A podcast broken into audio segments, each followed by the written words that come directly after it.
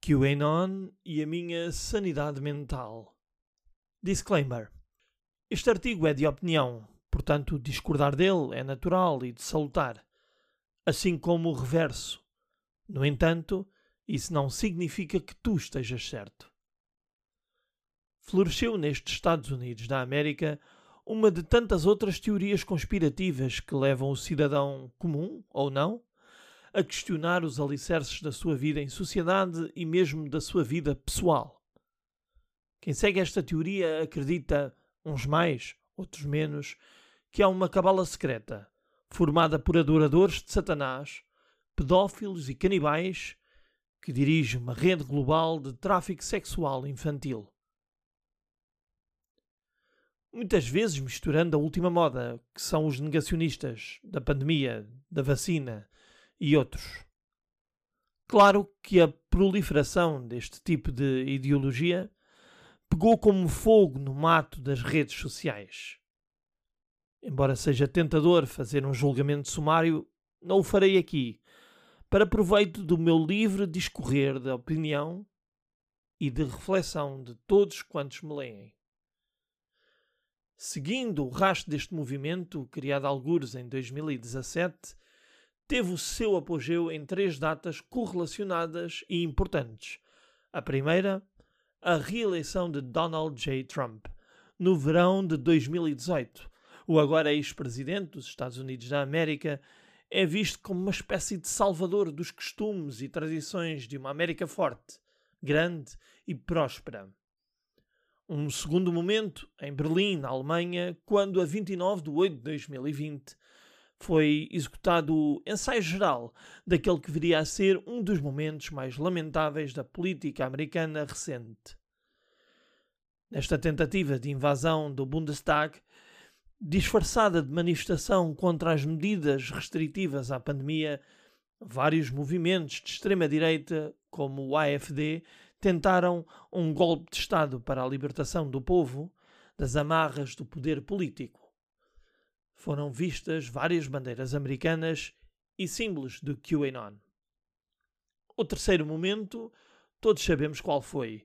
A invasão do Capitólio e todas as suas consequências em vidas, em segurança e, sobretudo, na impressão geral de que isto não poderia estar a acontecer no centro da democracia ocidental por excelência. Mas aconteceu. A opinião que tenho é simples e profunda ao mesmo tempo. Simples porque, na verdade, quando percorro as notícias e os artigos de opinião de um lado a outro, vejo muito medo, muita obstinação e intolerância. Profunda porque, na verdade, todos os movimentos, em especial o QAnon, está a ser mais uma manifestação da incapacidade do ser humano de responder a tantos estímulos, informações, comentários, publicações, debates, podcasts, rádio, TV, redes sociais, enfim, um número de separadores vorazes que querem toda a nossa atenção, bem como todo o volume da nossa massa encefálica a toda a hora. Ainda assim, permitam-me deixar aqui um, este pensamento. Depois de ver tantos comportamentos quase animalescos, pensei que poderiam aproveitar o lema do QAnon, onde for um, vamos todos nós, e participar na sociedade para construir algo para entender que se alguém ao pé de ti não compra o que tu estás a vender, pode ser por falta de dinheiro ou por falta de vontade, ou seja, porque não pode ou porque não quer. Seja qual for o resultado, a compaixão é a melhor expressão que me ocorre. Sem pena, sem superioridade moral forjada na tua própria cabeça. Sem mais.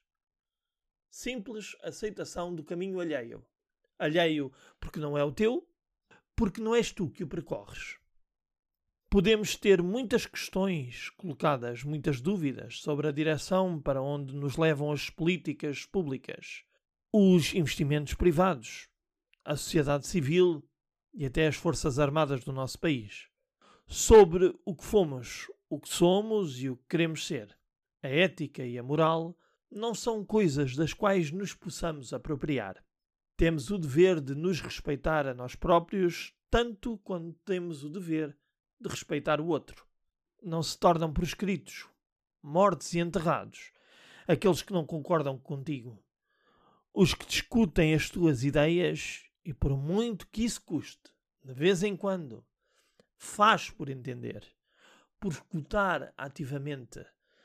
Se eu conheço quem me achou estranho, esquisito e desadequado, sim.